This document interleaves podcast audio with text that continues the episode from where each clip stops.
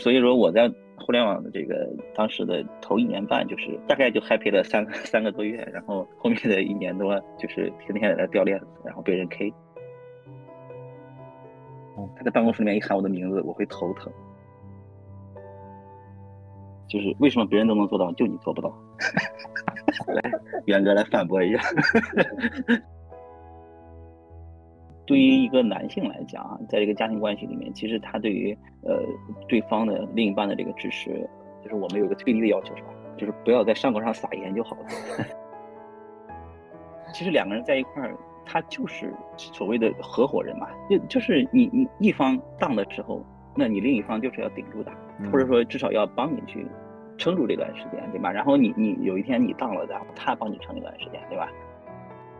欢迎收听由李源教练带给你的职场主题播客原声带。今天这期节目，我们请来了 IT 领域资深的方案架构师东哥，分享自己这些年分别在他三十七岁和四十岁之后的两次职场转型。一次是转型进入了互联网的大厂。东哥说，离开互联网大厂，回顾的时候，他发现最初希望收获的都落空了。但是收获了一些别的东西，那是什么呢？另外，东哥还分享了作为男性在进入中年危机的时候，他对亲密关系的另一半的期待，所以千万不要错过。另外，东哥之前写过一篇自己陷入低谷时期的记录，我将在我的公众号“去活家”转发那篇文章。接下来就请收听本期节目，并欢迎点赞、关注、评论、分享。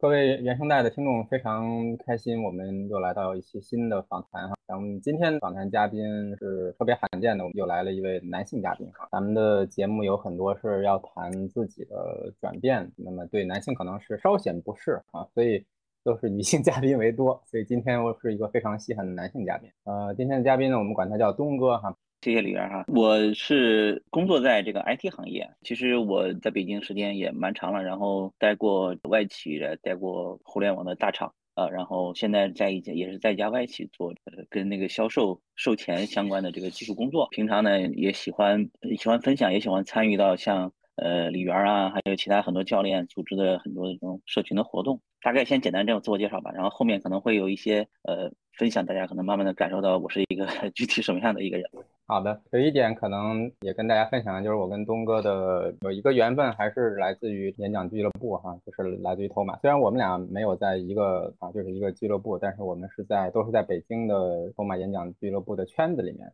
所以这这也是我们俩认识的其中一个缘分啊。当然还有很多其他的缘分。那我们聊聊这个东哥的转型故事啊。最近的一次，我们就管它叫转型或者跳槽哈，发生在大概什么时候？呃，那是什么东西让你？呃，促使你做了这么一个决定吗？因为咱俩都是 IT 啊，对吧？呃，其实 IT 行业的特点你也清楚啊，就是它本身呢，的确是相对来说还是相对来说比较卷的一个行业啊。所以跳槽呢，在 IT 行业里面是非常常见。但是不过我们经常说都是年轻的时候嘛，就是可能为了一些更好的薪水啊，或者是觉得更好的工作内容啊，可能会做一些这个跳槽的这种选。那我其实年龄可能跟元哥相仿啊，然后呢。所以元哥提到这个跳槽呢，就再稍微介绍一下背景，就是其实这是最近的一次跳槽，是从一个互联网的大厂又跳回了外企哈，因为之前我在外企也工作过。这次跳槽，我自己到今年到现在为止，应该是已经一个一年零三个月了吧，应该是二二年的五月份，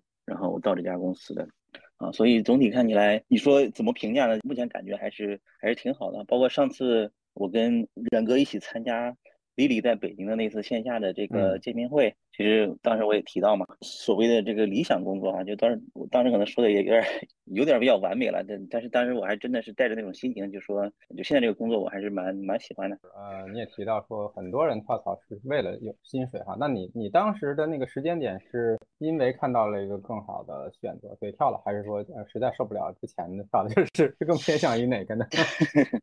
说实话，你很多时候做选择，你说在职场里面跳槽这个选择大还是不大，好像也不好说一概而论啊。就是，但是对我来讲，这个选择呢是应该也是主动做的啊。就当时在其实二二年五五月份的时候，那个时候应该疫情还没有结束啊，对吧？没有。然后当时我在前一家公司的时间工作了，应该是四年半左右。其实大家知道。一般来讲哈，你在一个公司里面，在一个组织里面，啊，你工作到一年半啊，咱就放的长一点吧，一年半或者两年的时候，其实理论上讲，你应该是差不多能适应了。是的，就是不一般不适应，实在适应不了，可能就各种原因吧，不管是主动被动，可能也就也就离开了，是吧？那四年半说明我在那个地方其实还 OK，啊，就是也能干下去的。但是在四年半的时候，当时促使我去做转换的这个比较大的一个原因，可能。因为我是射手座哈，我不知道咱们听众里面有多少人对星座这个东西比较认可，很很神奇。其实我对星座这个东西呢，我不是那种很迷星座的那种人哈，但是我会说，不同星座的人的性格好像的确是有些差异的，因为我见过的很多我认识的射手座的朋友，我也能感受到他们身上的那种一些特质啊。然后呢？我在前面那家大厂的时候，那家大厂很神奇啊，就是就是有一个风格，特别是在 HR 的那个圈子里面，他们特别看重星座，就甚至在招人的时候，然后呢，甚至在就是公司的内网里面也会把星座作为一个标签啊，放在这个放在这个内网的这个信息上。那我说这个是什么意思呢？就是其实我射手座啊，就射手座的人就属于感觉不是特别安分啊，所以四年半的时间对我来讲，就是我认为就是我在一家企业里面回回想就是。再往前，比如说四年、五年、五年半之前来的时候，去这家大厂的时候，当时我想要什么，对吧？你有没有有没有得到你想要的啊？可能回头一看啊，大部分都没有得到。但是，但是反过来，其实你又你又得又可能又得到了很多，你，当时可能没有想到的东西吧。嗯。但所以站在站在就是去年五月份的时间点上，可能呃我就做了一下权衡，说哎，是不是可以再去试一试？然后呢，就其实去年主要的动因是想。换一个岗位啊，就是在我在前一个大厂的时候，是以这个企业客户培训，就是向外去做这个技术培训这样的一个岗位。然后现在的这个角色呢，刚才说是跟销售相关的啊，就是我们俗称售前啊，但是有一个比较好听的名字叫解决方案架构师。所以说这是一个角色的转换。所以说总结下来，就是当时的跳槽的主要动因是想做这个岗位的转换啊，说的好听一点哈，鸡汤一点就是增加一下人生的体验。你刚才说之前那家公司的 HR 他们对对星座还蛮还还蛮愿意去聊这个星座特质哈，所以对你是说就是射手座在他们眼中是一个不安分的一个星座是这样吗？就是我的感觉哈，就是说他们对于星座的这种呃就是关注，其实重重点在于他们想去考察团队的这个匹配度。嗯，OK，嗯，它其实是一种相互性的一种考察，就是说，比如说我们会经常听到类似谈话，比如说这个这个主管说，哎呀，那个谁搞不定，那因为他是那个什么什么做的，跟我这个本来就不不合，然后我就悄悄的看一下自己的星座哈，然后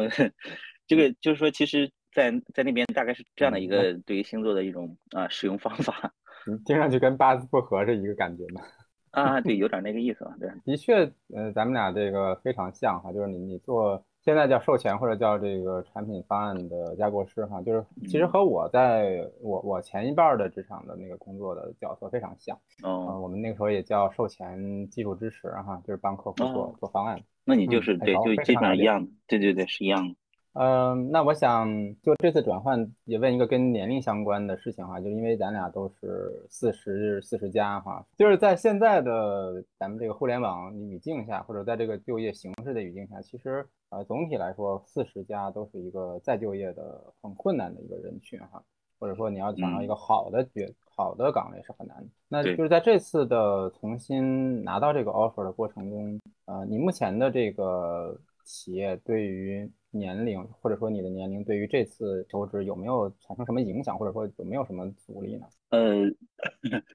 说实话，就如果在我们在外企干过啊，就是 IT 行业里的外企干过的同学，可能有这个感受，特别是欧美企业啊，我我自己没有干过别的国家的企业，主要就在欧美企业，呃，美美国企业哈，因为原哥在欧洲企业，这些国家的文化里面还是。还是很尊重就是这些方面的因素的，所以我就举个例子，当时我在就是申请现在这个公司的那个面试机会的时候呢，前面肯定我我也做了一些其他的尝试。其实我之前还也投过另外一家也是美企，就是在我面面这家之前，然后当时人家也给了面试机会啊，然后包括说我给这家公司不是投了，通过以前的一个同事推了那个推荐之后，人家给我发了一封邮件，相当于去通知我正式的第一次面试的这个机会。邮件的第一条就是。大字写着：“我们不会因为你的年龄、性别对你的这个面试产生任何的这这这，我忘了原话怎么说了。反正那个年龄两个字，对，给我给我很大的一个一个冲击，就觉得说我 可以，就是以前没有这种感觉，你知道，以前就像你刚才提到的，说四十加好像是应该是一个坎儿，对吧？就是当你以前可能二十多岁的时候，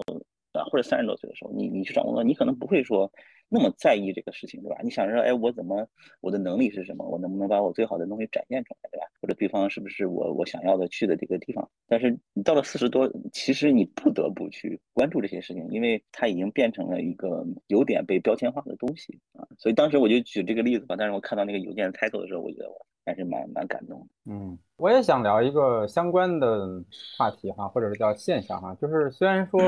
呃，可能欧美企业对于这种叫多元化哈，或者说叫做职场的无歧视的这种这种原则，还是嗯，肯定是做的比较好的哈。但是从另一个角度来讲，就是我们还有一个大的市场环境，就是整体的经济环境其实这两年都不太好哈，就放在几乎放在所有的行业里。那怎么讲？就是从 IT 企业或者说从科技企业，我们还有另外一个挑战是说，相对于。在国内的其他互联网企业前些年的这种高歌猛进哈，包括有很多年轻人他们就是想上岸啊等等，实际上就是外企的这种岗位对于年轻人不是有特别大的吸引力哈。就假设他们能够同时拿到呃，就是国内的大厂的 offer。拿到外企的 offer，你说拿到甚至说拿到公务员的这种，其实有很多人他们不会首选外企，所以站到企业的 HR 的角度来讲，其实他们也有一个难题，就是呃想留住年轻人，因为从企业的就咱们就人才的这个构成里面，其实也包括就是我们叫后后备梯队的培养，它需要有年轻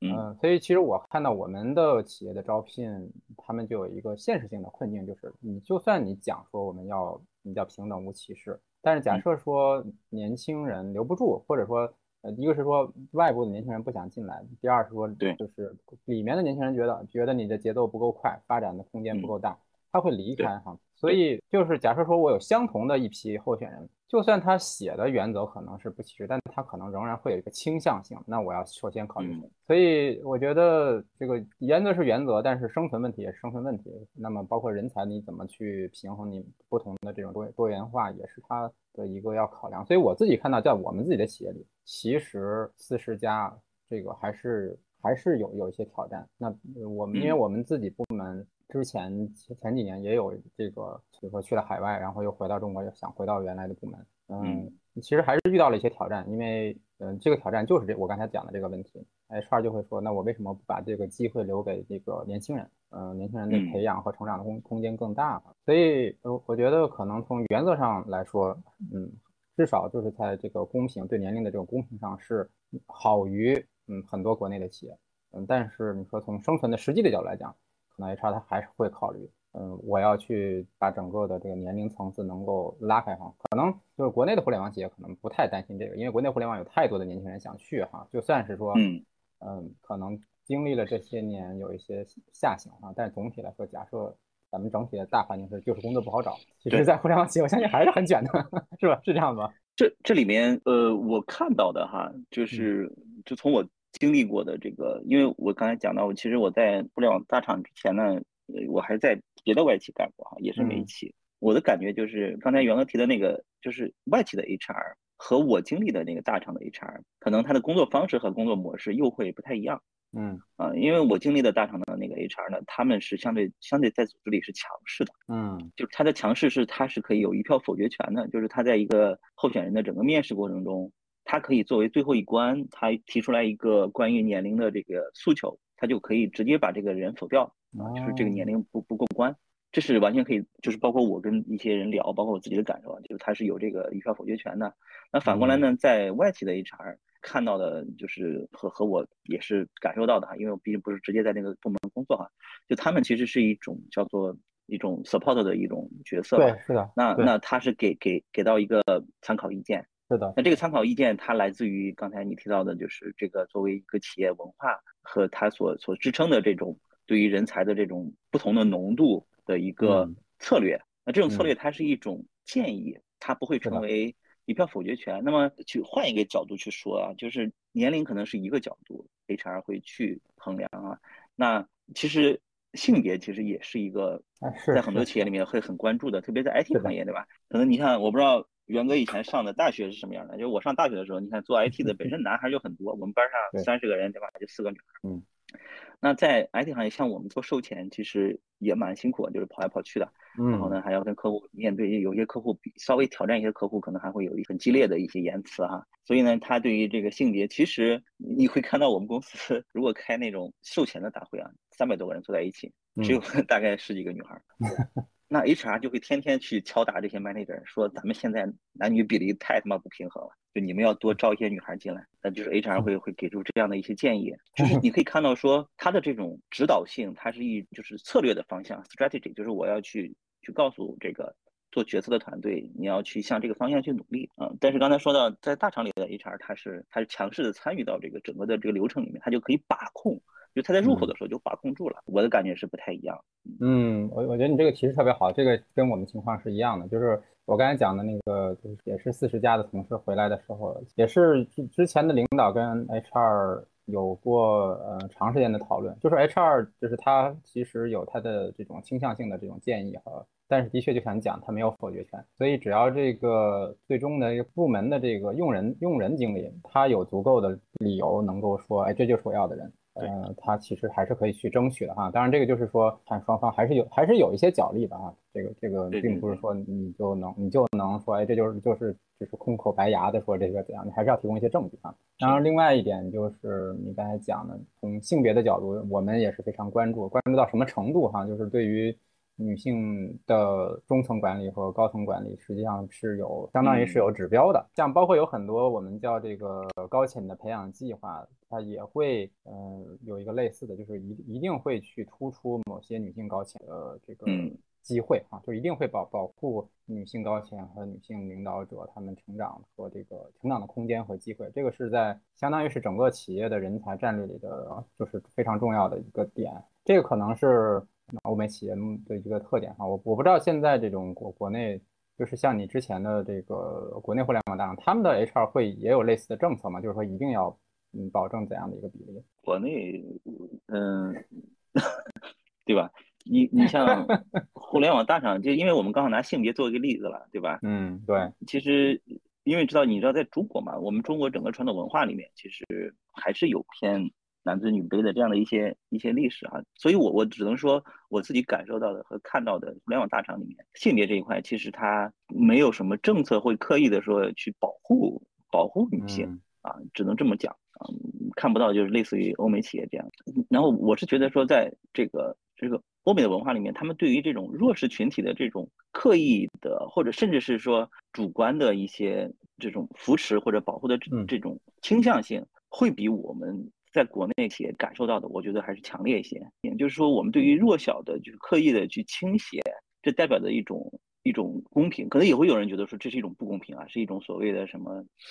呃，就当然你极端的话，可能就是另外一个 探讨了，对吧？但是我个人觉得，大面上讲，对于弱势群体的，对于少数群体的政策的倾斜，它代表的是一种呃一种我认为更加先进的一种管理或者是文化的态度吧。嗯，我有相同的感觉哈，那可能我我会把它跟这个经济发展阶段的关联起来哈，就会就是你会发现说，当整个这个社会平均收入水平到提高到一定程度之后，其实对于弱者的这种关注和扶持，它才会有那个资源。嗯，我我我也可以举一个例子，就是像因为我们公司在在瑞典，我出差哈，就会发现说，在瑞典大街上你能看到的脑瘫儿童会感觉非常多，就是。嗯，怎么怎么个多法？就是比如说去宜家哈，因为宜家就是特别适合嗯小朋友逛街。你在中在北京的宜家，你会看到特别多小朋友在那玩哈。嗯，然后我去瑞典瑞典宜家，我就会会看到嗯不止一两个的脑瘫儿童坐在轮椅里被大人去扶着去宜家玩儿。那这个现象其实。嗯，在中国会非常非常少见，因为就是像我们不管叫残疾人还是脑瘫的儿童，就是在中国可能就是只会只能在一些特殊的学校里被，呃，特殊的学校里生活，他们不太会出现在这个大街上，因为就是大街上的生活环境啊，或者说整体的这个氛围，嗯，对于他们来说都是不太友好。包括我们以前谈这个盲道哈，就是那还是从二零零八年奥运会的时候，北京才会开始提盲道这件事情，其实就是为了呃，就是照顾这个。嗯，残疾人的这个权益哈，其实我们从这个角度你可以看到，其实中国也在往往这个方向走，只不过会比欧美要要晚一些。所以我相信，就是说，这是这是整个社会它经济发展到一定阶段，它有更多的人去关注，更多资源去关注它，这个时候它才想起来说我要照顾这些人。但是如果说连普通人的温饱都照顾不了的时候，他其实是没有办法照顾这些弱势群体的。我觉得也有这么一个有这么一个阶段性的这样的一个感觉哈。所以我觉得我们在很多方面其实是在学，在在赶哈。好，我们回到这个，回到回到刚才的这个话题哈。其实你你这次是四十家的跳槽，其实说到上一次哈，就是从之前的媒体去到你上一家的互联网大厂的时候，其实也已经三十五家了，对吧？三十七吧，三十七八。对，那那你上次三十五家去，四十说少了。去这个国内互联网大厂，那个时候你的年龄就成为一个障碍吗？当时怎么讲？当时当然也也也会有一些机缘巧合。如果听众里面有工作在 IT 行业的啊，或者甚至其他行业啊，因为还是我说的 IT 行业可能跳槽更频繁一点。就大家在换工作的时候，其实有时候还是要多试啊，就不要太拘泥于一些所谓的条条框框。因为有时候反过来，如果你曾经招过人，其实我也招过人哈，就是作为面试者或者你作为招聘官，我我都都有这个角色干过。那么你招人的时候，你会发现你招人的时候那个时间点和你所面对的这个群体的这种稀缺性和你当时那个项目的紧迫性都会成为一些因素。我当时就面临这样一个情况，因为我要去，我想离开外企去尝试啊，去拓展一下自己的职业。而且说实话，当时的跳槽的动力不是那么纯啊，或者说不是那么的，还是更功利一些哈。就是我觉得想去踏上这个所谓的互联网这趟列车啊，想上车。然后呢，刚好当时呢是这个大，就是我去应聘的那个培训岗位呢，它是需要是国际部，就是要去做国际化的客户培训，那对英语是有要求的。然后呢，肯定对技术背景是有要求的，对吧？那虽然我没有做过呢，但是但是那个团队，因为当时那个 lead 的确也很风风火火，他想很快的把这个团队组建起来，所以呢，当时面试的过程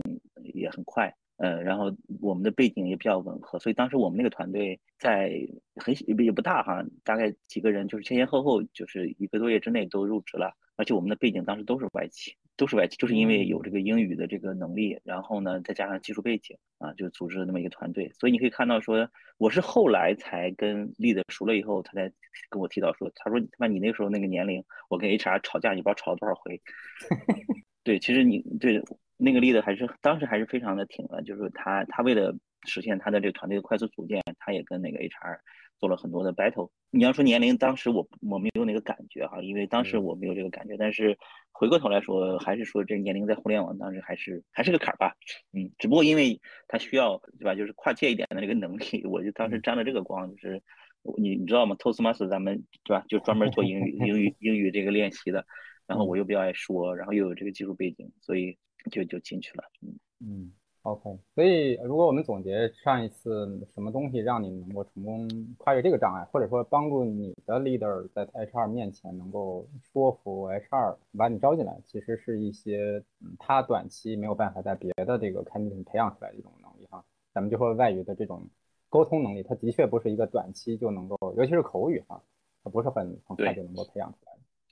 嗯，其实我也有相似的这种。叫做英语的红利哈，就虽然说咱们在外企，但是在不同的部门，你需要面对的人，以及说你需要说英语的这个日常的频率的差别是千差万别的。在欧美企业里混，你说你英语不好，客客观讲，它它还是会形成一点阻碍。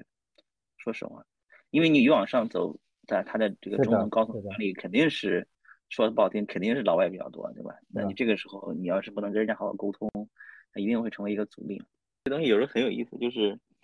就是一个任何东西都是两面。你看，当时我因为这个能力进了这个进了那个团队，然后我就跟我的老板吹吹牛逼，我说我说过去像我在前一家外企跟我打交道全是印度人，我的主管主管是印度人，然后我的横向的这个 peer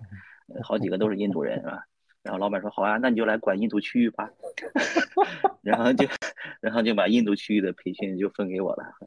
然后后来我才知道那是多么难啃的一块骨头啊！哎，对这段其实我我也想就是嗯，再聊一聊你上一个这个培训的这个工作，因为你之前不是做培训的哈，嗯，然后你也之前也不是做这块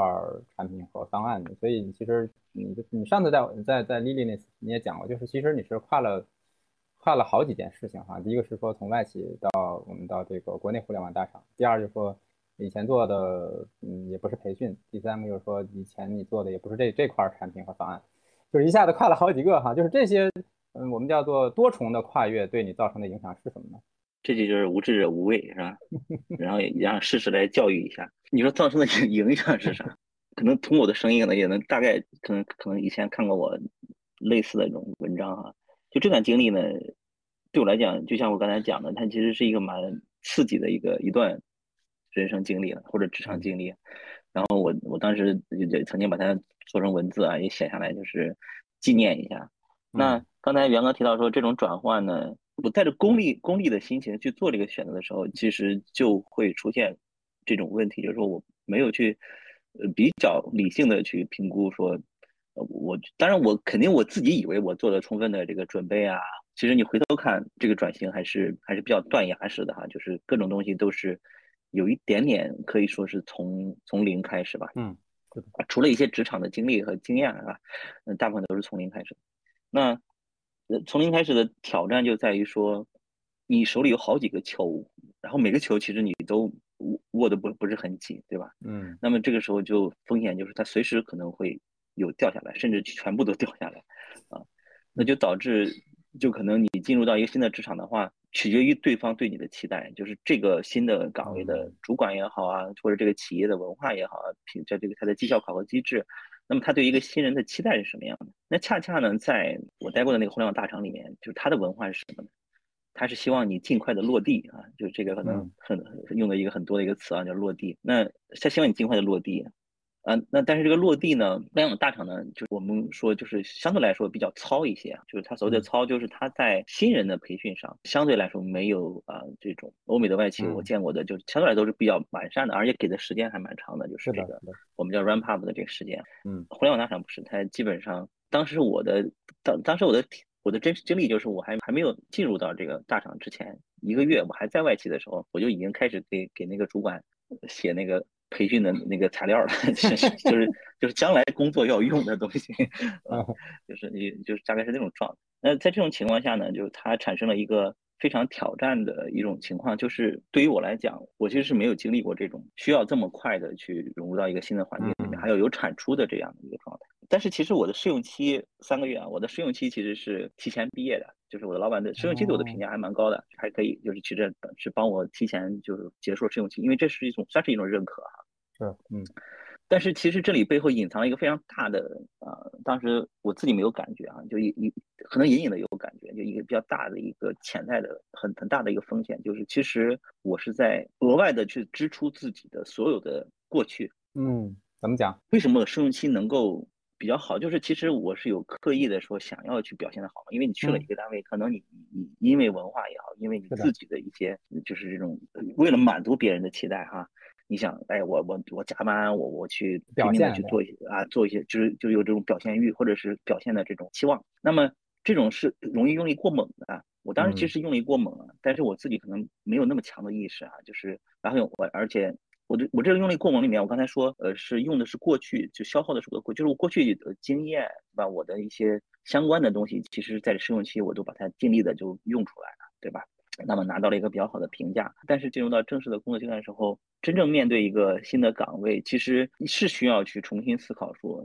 这个岗位它的核心的这种动作是什么，对吧？你要产出的这种价值是什么？但这些东西其实我当时在外企呢，我我没有经过类似的训练也好，积累也好，其实对那个东西意识不是很强，所以我反而进过了试用期之后，很快就进入了一个比较尴尬的境地，就是很多工作开始出现这种掉链子的情况，就是因为你你你给人家形成了一个比较高的预期嘛，这个哎试用期还挺好，对吧？然后领导会啪嚓一下给你好好多东西，领导觉得说你应该 OK，但这些东西可能来了五件，这五件里面基本上五件都是新的，就是可能你都没有做过。嗯，那么你这个时候你在 handle 的时候就一定会出岔子，对吧？因为你要学，然后还要去问，然后问的时候，因为新人一定会经过一个就是痛苦期，就是你认识的人也不多嘛，啊，你手里的资源也不多，那么就会掉，那么掉一个掉两个，然后就开始被 challenge，然后越 challenge 自信越没有，然后就掉的越多，就是所以说我在互联网的这个当时的头一年半，就是大概就 happy 了三 三个多月，然后后面的一年多就是天天在那掉链子，然后被人 K。嗯，你同期进去的不是也有外企同事吗？那其他人的感觉是什么呢？这 这个说起来就有点搞笑，就是我当时呢，我们我们开玩笑说，我们领导是属于 K 完一个 K K 另一个哈，就是就是在同某一个时刻一定有一个顶在前面挡子弹。就是我们那个团队其实说实话，就是氛围不是特别好，我们那个领主管那个。脾气稍微暴躁一点，就是他，他还是相对来说比较情绪化管理吧。第一个被 K 的不是我哈，就是我前面就是说，我其实前面前面还可以，对吧？前面有一个哥们儿，人家以前也是个小主管的，对吧？也带五六十号人呢，然后去做做运营，互联网运营你其实是个非常繁杂的工作哈，就是反正琐事挺多的。然后他他是个男孩儿。所以呢，其实他对这个工作的期预期可能也不是特别的准确哈。就是他一个男孩，你想做运营，其实一般来讲运营都是女孩做哈，比较细一点。所以有些有些地方你可能做的也不是很完美，天天被被领导 K，就是反正很痛苦哈。就是具体我就不说了，就是就是 K 到小伙有点怀疑人生了。小伙最后是结果就是他的试用期其实是没过，然后就被开了。是吗？哦，对，就六个月哈，也照呃，对他试用期延期了，就是说延期了，因为。不太符合标准嘛，就延期之后又到了六个月的时候就还是没过，对，那那痛苦的更长。嗯，对，所以他其实替我们挡了六个月的子弹，然后六个月之后他走了以后就到我了。说白就看谁先掉链子嘛，可能我那个主管的风格就是先，反正得找着一个人 K 啊，嗯，我就我就成了被 K 的对象。那其实会有一个比较，我后来回过头来看，其实我不太喜欢这个文化，是因为。还是因为它这个绩效考核机制啊，就在这个机制里面，它是每一年都要有末末位的这个，它就有排位的嘛，前前后前中后，对吧？那而且末位的话，你的奖金啊什么的都会很差，然后也会有一些特殊的 特殊的 program 等着你哈。嗯，你肯定知道哈，PIP。嗯。然后呢，那谁都不想成为末位，那么谁都不想成为末位呢，就会导致如果当前有一个比较挫的人在团队里面。那谢谢你啊，大家都会有这种心态，就是谢谢你替我们挡枪，就是大家会觉得说这个人的存在，他其实是我的保护伞。就这个说起来听起来好像有点残酷啊，但是我当时的感觉是这样，就是当你在一个团队里面成为这个大家认为是帮他们去垫底的这个人的时候呢，其实你感受到这个状态是很差的，因为首先你本身就不太被领导认可，对吧？那你会发现，同事之间这个不好说啊，因为可能跟我当时的情绪有关系。你会觉得同事之间对你来说也会稍微有点躲着，也不太想和你就是有特别亲紧密的这这种联络，所以他就进入到这样的一种一种状态里面，持续的很长一段时间。嗯，你说的时候，其实我想到一个场景，就是就是很有趣哈，就是以前打牌的时候啊，就是上学的时候打牌，我会发现，就是当你手背的时候哈，你老是输的时候，有一种这种窒息感，你会觉得永远也翻不了身，就是一直是那个输的。就输的最惨的那个，你说的是打麻将吗？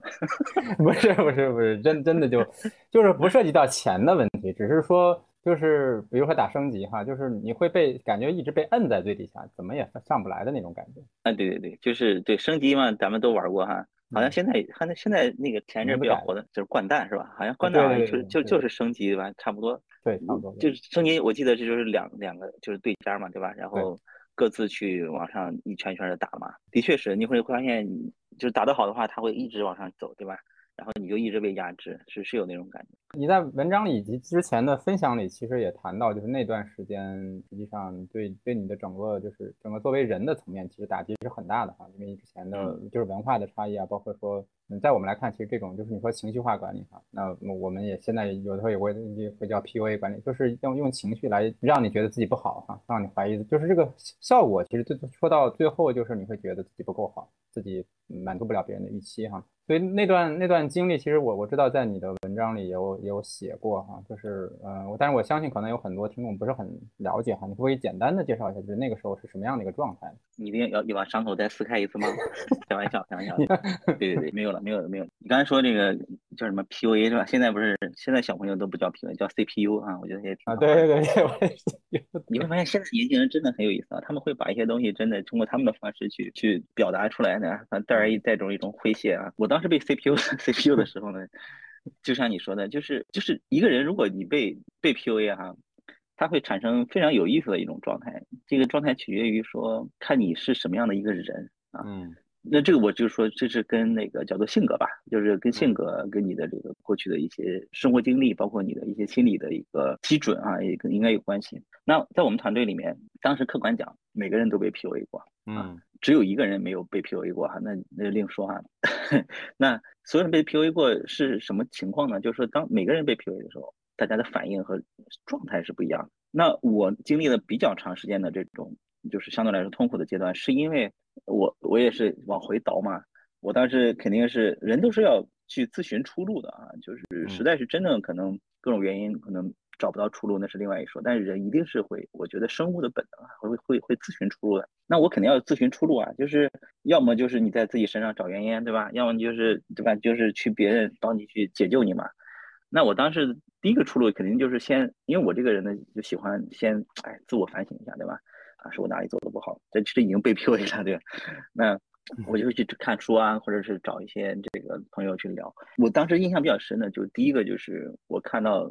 有有，或者是我找一些朋友去聊，就说我我们这类人可能，因为我觉得没有一个客观的定义啊，就可能属于高敏感人群。啊，嗯，我不知道元哥跟我打过交道哈，就是不知道你的感觉什么，就是我属于就所谓的高敏感人群，就是我对于同理心啊，对于人的情绪反应啊，就对于对方的情绪的感知啊，就是都是还是比较敏感的。但是反过来，这东西是双刃剑嘛，就是你的感知力强，其实你就容易被伤害嘛，对吧？所以这是我当时第一个，就是算是不能说收获吧，就是一个自我发现，这是第一点。然后就高敏感，然后第二个呢，就是我本身呢。那个时段其实本身的确因为这个工作上的表现也没有达到我自己的预期，以至于说就是这个自信在那个时间点，其实加上这个 P U A 的这个功能和作用哈，是是逐渐下降的。但一个人自信下降之后带来的后果其实很严重啊，就是说你做啥事情你都觉得有一个不好的预期，嗯，对吧？你没做之前你就说他妈的我会不会搞砸，那这个时候就很差，因为人人还是带着预期、带着希望去工作可能会更好一点。就是你如果带着这种不好的预期，可能结果也一定不会太好。所以呢，它是一个恶性的循环。那就是这两个东西加持在一起哈，就导致的这个这个状态。所以刚才那个远哥问的这个问题呢，我就说在一年半的时间里，他是一个什么状态呢？就是说每个同事可能都会因为工作上的大大小小的失误被被挑战过，被在全全组面前可能被奚落，甚至是，但是呢，我的反应相对来说较较强烈一些，就是可能我自我的这种性格原因，加上我对自己的一些可以可能的要求。呃，我觉得我没有达到我从一个外企来到这个互联网我想要的东西。当然，我当时很功利啊，我想要一些高薪资啊，或者是大厂工作的一些标签或者光环，对吧？但这些东西你回回头看来发现没有达到的时候，反而天天是这样的一个状态啊。所以那会儿基本上每天都是想说，我操，我做了一个人生中最差的职业决定，就是每天都想回去，就是就是。这个我觉得很正常，对吧？因为元哥也是做这个教练，然后也有心理学的这个，肯定也学了很多，就是它是一种回退机制嘛。就是人在挑战特别大的时候，其实是容易回退，就是会，就是他会退回到一种较为原始的，甚至较为幼小的那种心理状态。嗯啊，就是希望，因为这种时候他是会寻求一种被外界保护啊，不需要自我去去突破的这种状态。呃，所以基本上。一年半的时间，就是天天他在这种纠结里面，就是有时候会去后悔啊，为什么要选择过来？原来那个外企，我以为人家会倒闭，人家也没倒闭，过得挺好的。然后呢，在这个新的工作环境里面，每天面对新的工作，然后做不好要被骂，然后下明明天就是每天真的是，嗯，我之前在我的文章里面写过，就是上班的心情如上坟哈。我就是客观讲，就是早上起来，因为我要送送孩子上学嘛，就是开车去送他上学，然后把车停回这个。地库，然后坐在坐在这个车里面就不想下车，就因为我要去坐地铁啊，就是真的不想下车。对，那个车在那个时候就是一个壳，不想从那个壳出来。是的。那我知道后来你也找了教练哈，所以慢慢的就是，其实说白了就是觉得那个时候自己敏感，其实反过来讲就是不够糙哈，要够糙的话就领领导说就说呗。就就是就是你要说比较的话，就是我有一个还是蛮好的同事啊，就这这个同事。就是介绍我到新的这个单位的同事，就他当时跟我都是在在那个团队，他也是讲师，我也是讲师，然后他其实当时做的挺好的，就是他一直是我们那个主管相对来说最偏爱的一个同事，当时我还带一点点有一点点嫉妒的哈，就说就人家人家怎么做这么好，对吧？就是这个同事，我觉得就我还是挺挺就是性格就挺好的，就是他后来经历过也有一段时间。就是某些方面没做好，就是被，也是经历过类似于我这样的一个阶段，就是天天被主管就是作为一个主要的攻击对象。然后这哥们儿就特别特别牛逼，特别淡定，然后啥也不说，然后过了一个月就跳槽走了。老子不承受这些哈。对，就是所以说你可以看到每个人的性格面对同样的境遇的时候，他所带来的反应和动作会非常不一样。这里面你说肯定没有对错哈，因为性格这个东西它不太容易改了。那只是说你在当下，你你自己可能做一个你相对来说能够能够接受的选择嘛。嗯嗯。那后来你觉得在就是一年半这个阶段过了之后哈，就是你也你也做了嗯蛮长一段时间教练之后，你再次比如说在这个场合里面听到领导对你工作的这种不管是奚落呀或者负面评价，你你内心的那个波澜会小一些吗？嗯，这里面就是这个这个小插曲。主要是我这个主管后来自己转岗，OK，是哦，是是老天把他弄走了，就是，所以还是给各位听众提个醒哈，就是有时候你你多坚持一下，也不见得是坏事。但这里面我，嗯，对，我不敢保证什么啊，不敢保证你的这个不喜欢的主管一定会转岗哈。但是我的运气在那一点上稍微好一点，就是 OK，其实其实。其实主管刚才就是李源刚才提到这个教练，其实我当时是找了教练的，因为我我需要帮助啊，然后包括我的爱人，也就是给我很多支持。但是，嗯，这种心理上的这种就是东西，有时候你需要找很多的不同的源头。呃，我跟朋友去聊，然后去找我的这个教练。这个教练呢，我们大概八次吧，我们约了八次的这个时间。这个这个时间点就是。还是在就是我刚才说的那个我们主管离职之前哈，就是我在这个八次教练过程中，我其实是有一个非常大的这个收获。我认为这是我这个四年多这个互联网这个大厂这个经历里面，我觉得是最值得的一个收获。就我收获两个字嘛，就是真实。嗯，就是真真实的意思就是对自己真实一点，就是自己对自己真实一点。就是这个这里面包含了两种态度哈，一种是对自己的一个能力的一个客观评价啊，第二种就是对自己的一个就是核心的一个嗯。就是价值的一个认可吧。嗯，那展开一点点，就是说，你首先你要自己在一，我就是我在那个真实的这个两个字收收获的这个具体的感受是说，一个是我开始去思考说，站在今天这个时间点哈，比如说我到了互联网大厂，应该差不多一年多的时间那个时候，那我我今天我到底我会做什么，能做什么，我已经学会了什么，还有什么还没有做的特别好，就是这东西是相对来讲客观的，对吧？我是可以大概去去评估一下。那另外就是抛开这些东西来讲，我一个自然人，对吧？我的这个价值，我的存在的这个价值是谁也不能否定的。你可以因为我的能力不好，你说我工作能力差，对吧？可以，但是你不要说我是个什么，对吧？对，就是从涉及到人格上面的，对，把这个东西当时就分开了。嗯，分开之后呢，就会有一个非常神奇的一个效果。这个效果我至今没有办法解释啊。就当时在我教练的过程中，其实我已经进入了 PIP。嗯。不是外企同学可能不知道啊，或者其实国内好多企业现在也有哈，就是叫员工改 performance improvement。哦，对，performance improvement 听起来挺好听的哈，意思就是 意思是你该滚蛋吧，是吧？对，就意思你要修理一下。对，通通常就是给你三个月时间，然后给你定一个目标，如果这三个月里面这个目标没有达到，对吧？那大家就就就好说好散了。就是我已经进入 PIP 了，P 那基本上大家就认为你这人也就歇菜了，对吧？然后。我因为前面教练那个过程所获得的那种心理上的一个新的一个力量啊，或者是一种释然感，嗯，就是我在某一天，我记不清了哪个具体哪一天了，就是已经在 PIP 这个阶段阶段里面某一天，我突然有一个感觉，就是去年的所有东西都不重要了，就是就是就是那个心里那个担子，不知道为什么有一天就突然释放掉了，就是说就 let it be，嗯嗯嗯就就是 PIP 没关系，那我就做呗，对吧？我努力做，做不到那我就走呗。对吧？就变成了一种一种很神奇的一种心理状态，它不是说被动接受，反而变成了一种 OK，any anyway，反正我对于我有一个客观认识，对吧？然后就如果这个组织实在不接受我的，好吧，对吧？那这种状态到底怎么到这个状态？其实我说不太清楚。就是前面的教练的过程肯定有帮助，然后获得那个新的那个真实的这种反省感之后。然后达到那样一个某在某一天啪嚓就是释然的那个状态，我觉得这个过程还是蛮有意思的。就在这个 PIP 过程中，我不是释然了，释然，然后我就特别坦然的去走我的这个 PIP。然后呢，我就开始在外面找工作了，找 offer。然后我的 offer 都找到了，然后我的老板说他要转岗。我说操。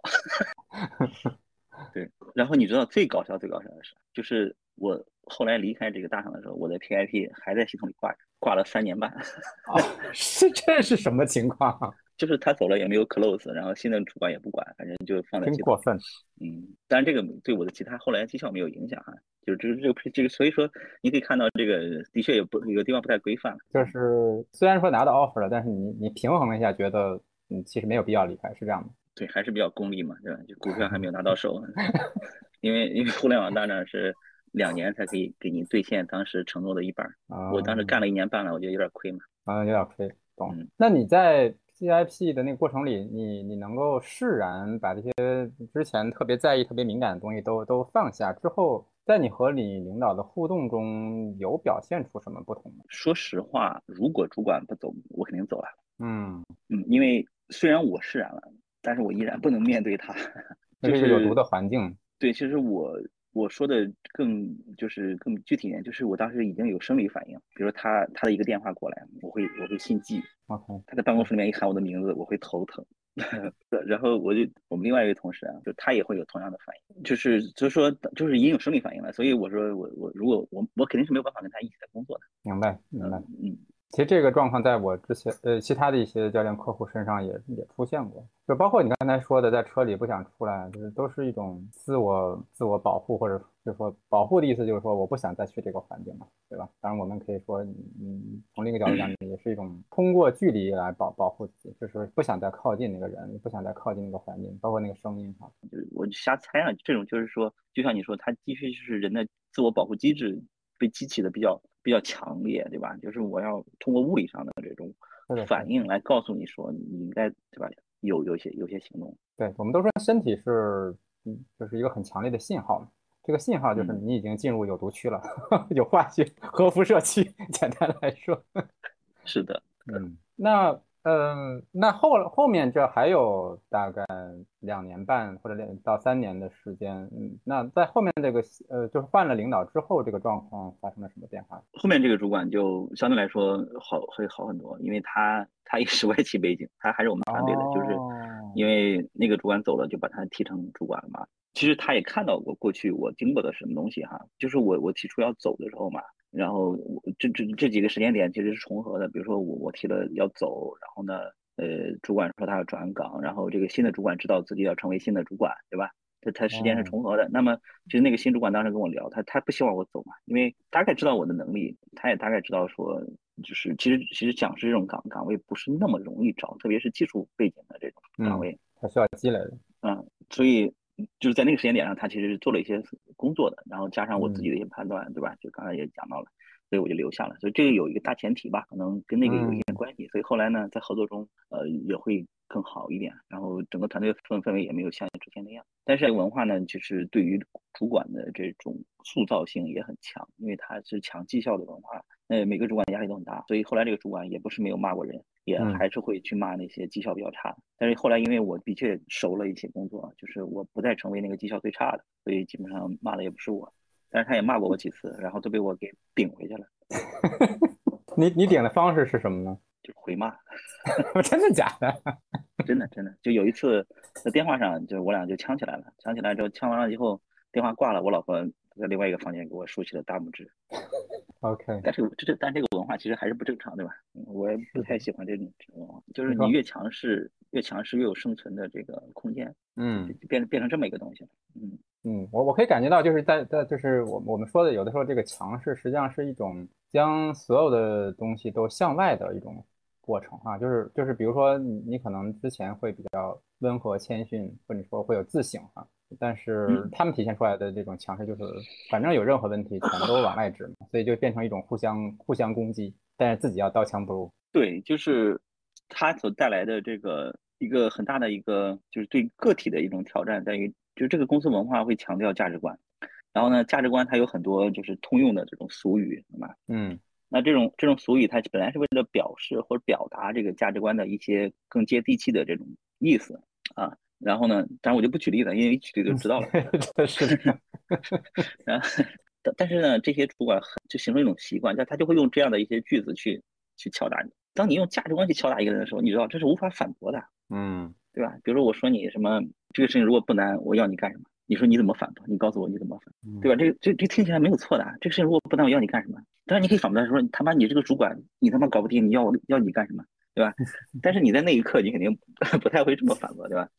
那他会，他那这样这样的话，它其实一种很强势的一种价值压制。嗯，你在那一刻你就被被憋住了，是的，是的，是的，是的，你被憋住了，就以为自己没做好。是，当然我就举一个举这个例子吧，嗯，这个有其实有点像我们说的这种怎么讲，就是没有耐心的家长啊，就是在家庭教育里，其实这也是一种，就是就是你说的上价值，就是一旦上价值之后，嗯，其实是对没法谈，就是事情其实事情是有有细节、有原因、有背景，但是你都不谈，上来就上价值，这个东西就真的就没法谈了。是的，是的。所以在这个家庭管教里，如果如果说这个家长动不动就上价值，我们我们也会说这就是一个简单粗暴的家长嘛，对吧？你你其实孩子在成长过程中，他有很多嗯现实性的问题，嗯，包括你你就是你刚才讲，就是每个人有自己的天性，你的学习的速度，你的适应的速度，其实都有个每个人都是有有不同的，就是你没有办法要求孩子按照你想的那种方式和速度去适应这个新的环境。但是你就要你就要因为上上一个价值，那那这这个，那你相当于就是说这个错就是你的，你不管怎么说吧。对我我再给你举一个例子，你看你能反驳吗？对吧？就是为什么别人都能做到，就你做不到？来，元哥来反驳一下。我不行不行，在这种压力下我会懵掉的。这很有意思。只能说我再努力努力。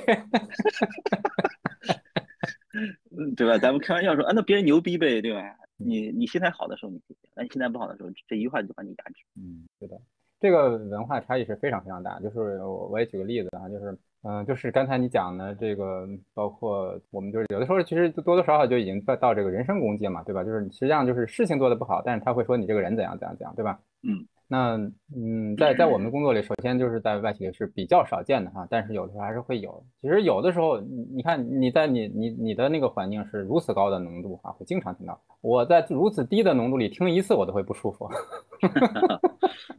哎，那对啊，那因为的确是嘛，因为你听的少，所以会会比较。更更强烈的感受是的，我们我们过去就听多了以后也就无所谓了，对吧？大家觉得我这个是很正常。我想还有一个话题想跟东哥聊一下，就是谈到呃中年人的整个的家庭在男性中年危机的这个过程中起起到的作用哈。刚才你正好提供了一个细节哈，就是当你跟你老板回怼的时候，你太太还给你竖了大拇指。就是就是在这些年里面，你觉得就是整个家庭对你而言的，嗯，就是在你自己的低谷里面，家庭起到的这个作用。意义是什么？以及说，就是大家都是中年人哈，就是男性有中年危机，其实女性也有啊。是，但他又经历了什么呢？就比如说他看到你这个样子，嗯，他的反应是什么？以及说，那他自己有有个类似的中年危机的过程？嗯，对，其实说白了就是，我记得，呃，因为我跟元哥很熟啊，因为我太太其实也找过员工做过教练，对吧？那这里面你会发现，你刚才说的这个话题还挺有意思的。就对我而言呢，就是相当于两个成年人，然后。新的一种成长的一个历程。那么，因为我们是夫妻关系啊，但是作为两个独立的成年人的个体呢，其实我们的这种所谓的成长，其实是有一种交替性的。那我是因为做做理工科嘛，就是学的也是这个专业，然后一直在 IT 行业。他呢是文科，然后一直在一个国有企业，而且他他更特殊一点，因为大家也知道，他他在这个国有企业里面其实没有换过工作哈，一直在这个国有企业。大家的就是你会发现，你随着年龄的成长，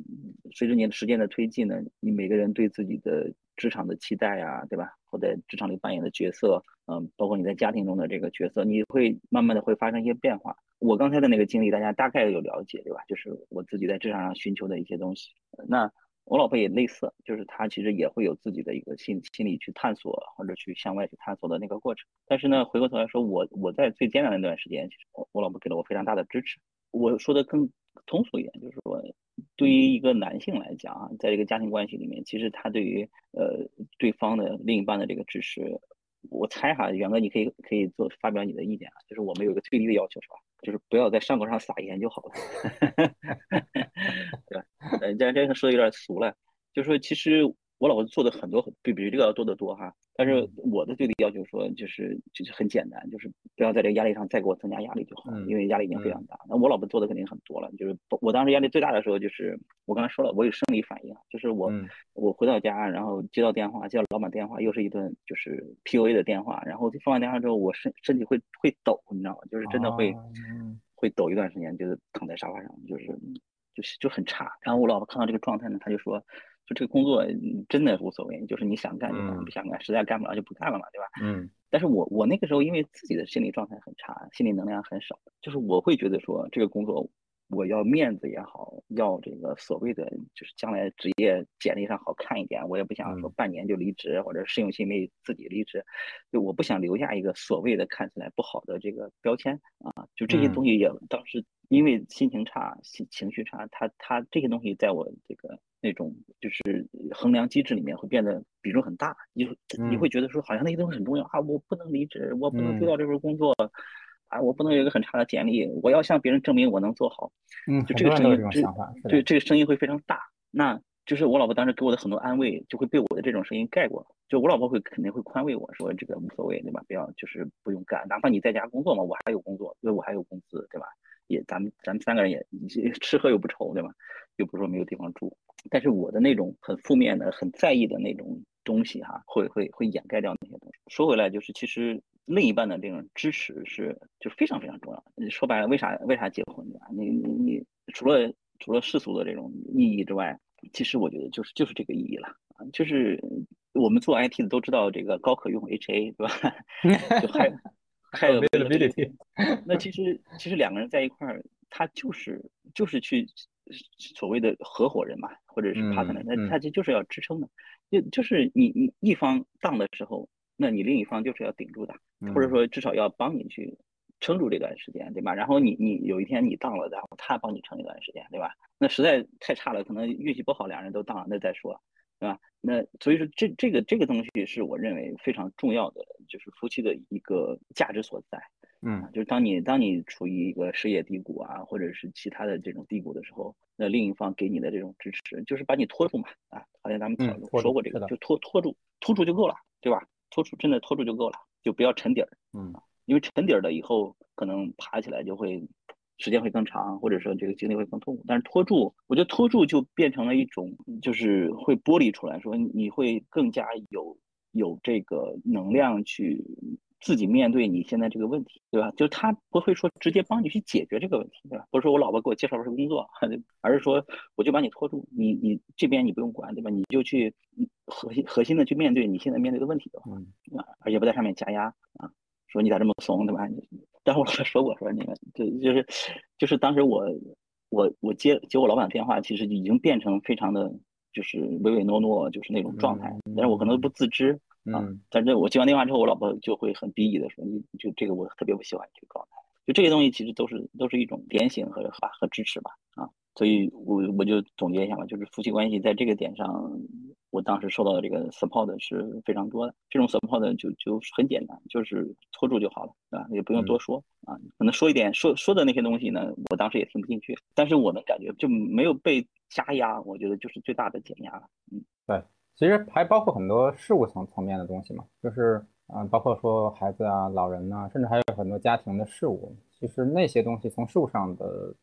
嗯支持也是一种支持。就是如呃，没有说，我相信也有，就是也也没有那么多心思再再去说，哎，我孩子要怎样，教育要怎样，就是那边都都其实还是也是很花心力和能量。当你心心里的这种能量很低的时候，其实你没有更多的心力去想那些事情。是的，嗯。对对，对于另一半的要求是很高的。嗯，是的。所以我可以想象，就是从你那任老板他转岗之后，可能事情是慢慢在往好的方向发展吧，对吧？就是从你自己的感受，包括其实我们也可以说，就是你的状态不好，你带回家的能量也好不了，这是怎么回事？对，但是这种这种伤害其实是至少在我身上啊是有点永久性的。嗯，那呃，就是我举个例子啊，就是我妈妈是反正前年得过一次那个。就是脑中风，但是没有留下这个物理上的这个后遗症，还蛮好的。但是脑中风之后呢，他的性格是有变化的，就你能明显感觉，因为我我跟他那么亲嘛，对吧？你就能感觉到妈妈这个性格的变化。就以前我妈是个很很很温柔的人，现在就是有时候很很很暴躁。那那我也一样，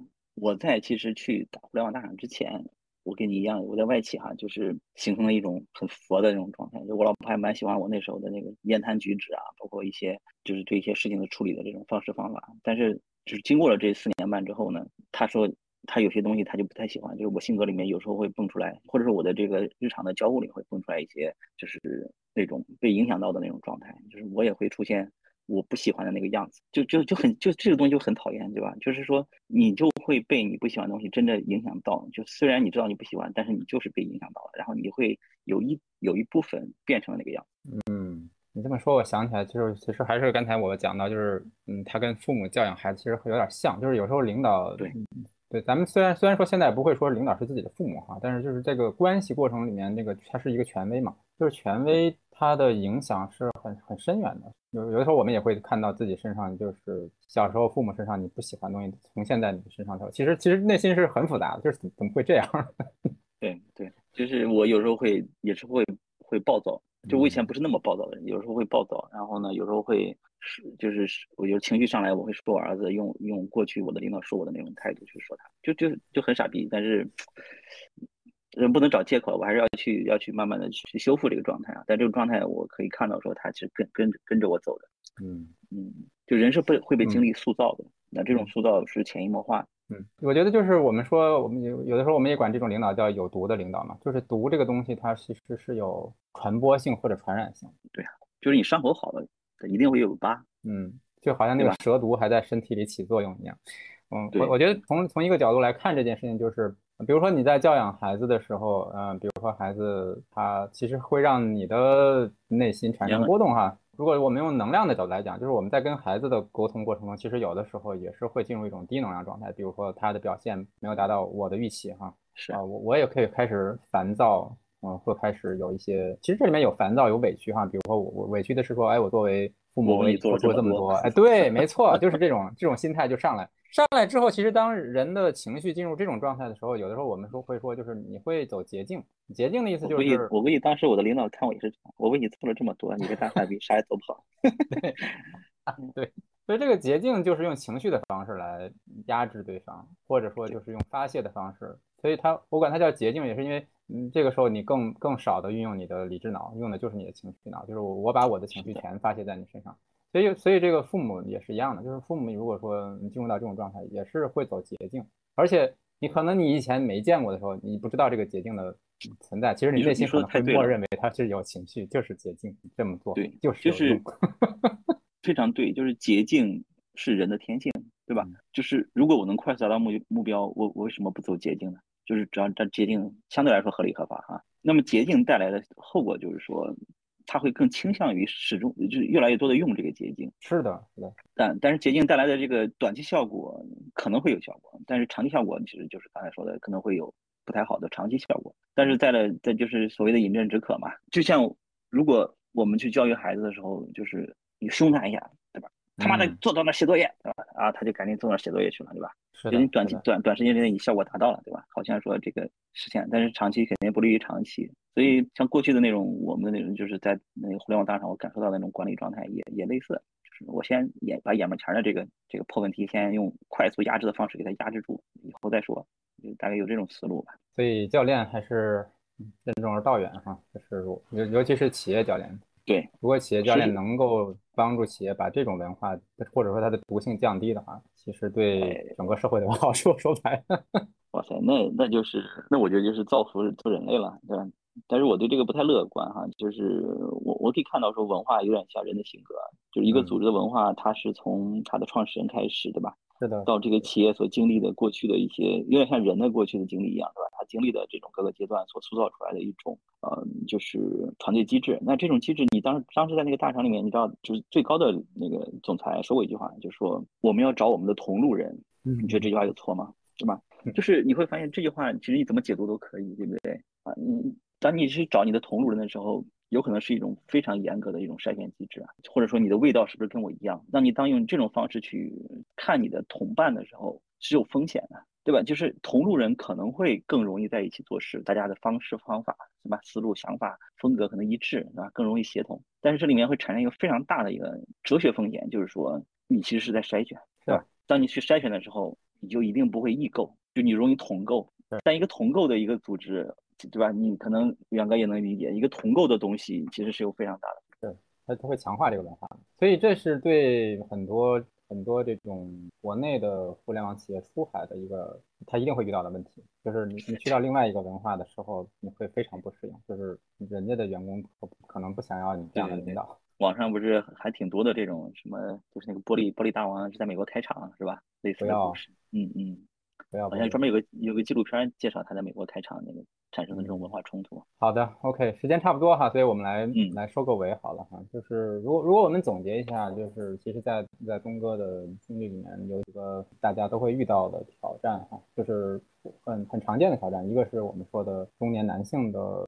年龄挑战，但当然年龄本身只是一个表面问题，但是它嗯体现的是一个也是一个社会发展阶段的共性问题，这是一个哈。另外一个就是说企业文化对人的影响哈，像在咱们之前，我觉得就是一个好马可以吃回头草哈，就是没没有必要一定要让自己强迫自己去适应那个毒性文化，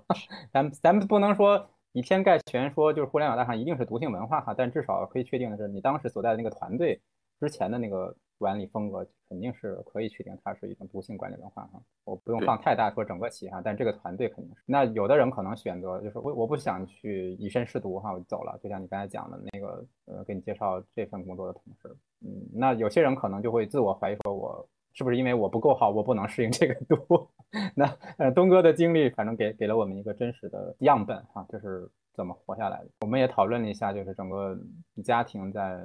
在这个过程中所起到的作用。那么我想就是最后请东哥可以回想一下这些年在这个几次的转换的过程中，你在看待说一次跳槽或者说一次新的呃职场机会的时候，你现在会怎么来看这个机会？我要不要拿？以及说你最看重什么？嗯，以及说，呃，你你觉得嗯如何能够善用自己身边的资源来找到最好的机会呢？嗯，这个这个问题还真的挺还挺难挺难回答的哈。但是从我刚才跟呃袁哥的这个对话里面，大家可以看到说，因为我们相对来说年纪大一点啊，那么在这个时间所积累出的效应里面，如果把它放在这个做所谓的换工作这个这个选择上，你会发现有那么几个可以可以关注的点，一个是说，因为有点像乔布斯之前提过的啊，就是 connect the dots，是吧？嗯嗯嗯，那这个东西是你得信命。为什么这么说呢？你看元哥，我们刚才都提到说英语这个东西，就是我自己其实是从从从这个初中就比较喜欢学英语啊，所以英语后来一直学的比较好，然后后来也去参加了这 Toastmaster。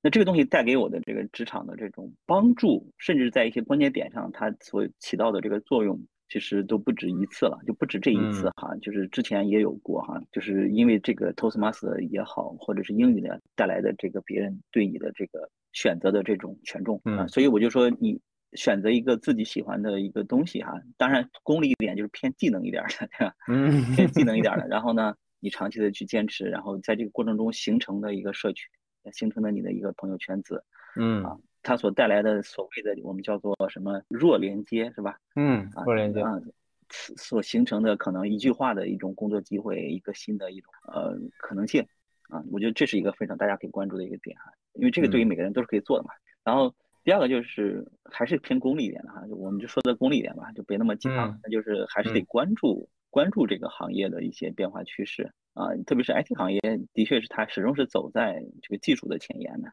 嗯啊，其实元哥有感觉，因为我我理解元哥是在通讯行业，对吧？嗯，在 IT 细分里面的这个通讯行业是是。那我在 IT 的细分里面，其实我做过企业级的这个硬件、软件，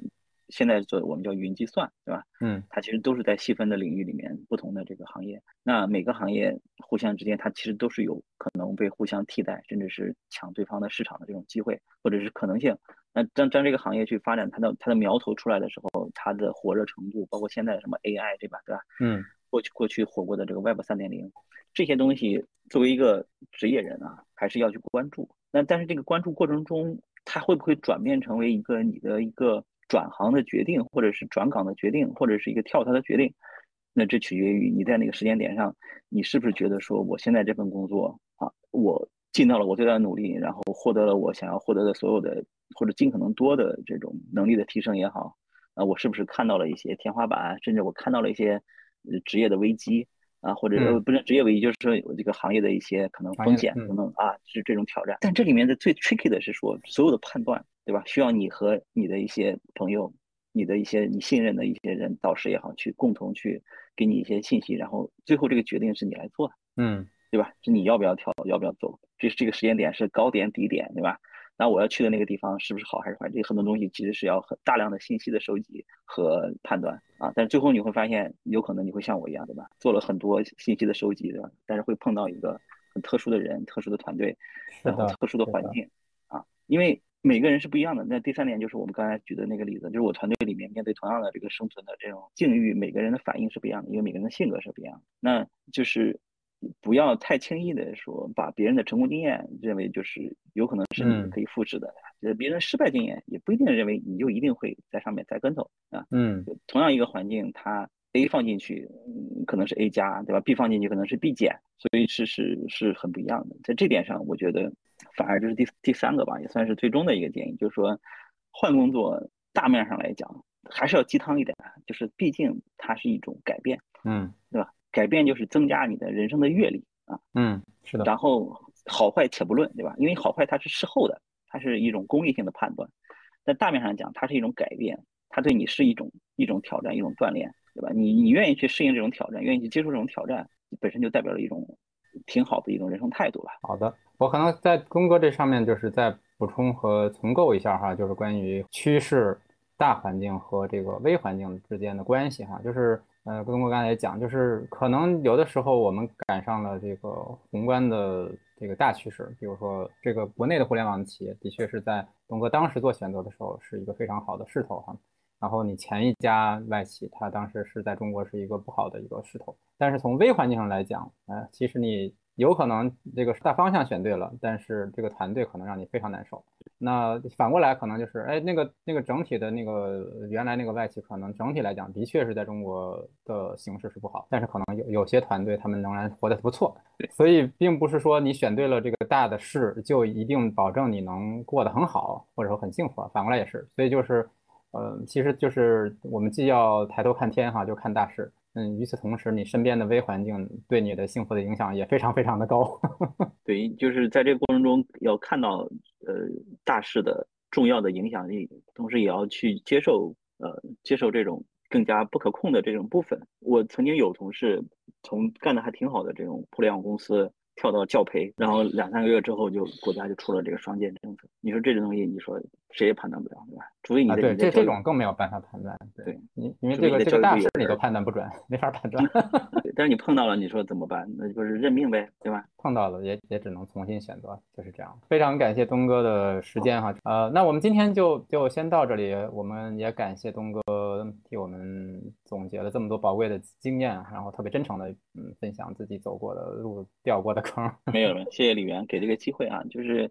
因为元哥做的这个原声带，其实我觉得也特别好，就是在不断的去把不同的这个社会上的一些个体的这种声音透出来，其实都不是很什么所谓光鲜的这种个体啊，或者说很很很有 branding 的这些个体，但是这些个体更像是就是普通人，就是我们身边的这些人，对，包括我自己，对吧？就是普通人，但是普通人，你说放在你自己身上，你的这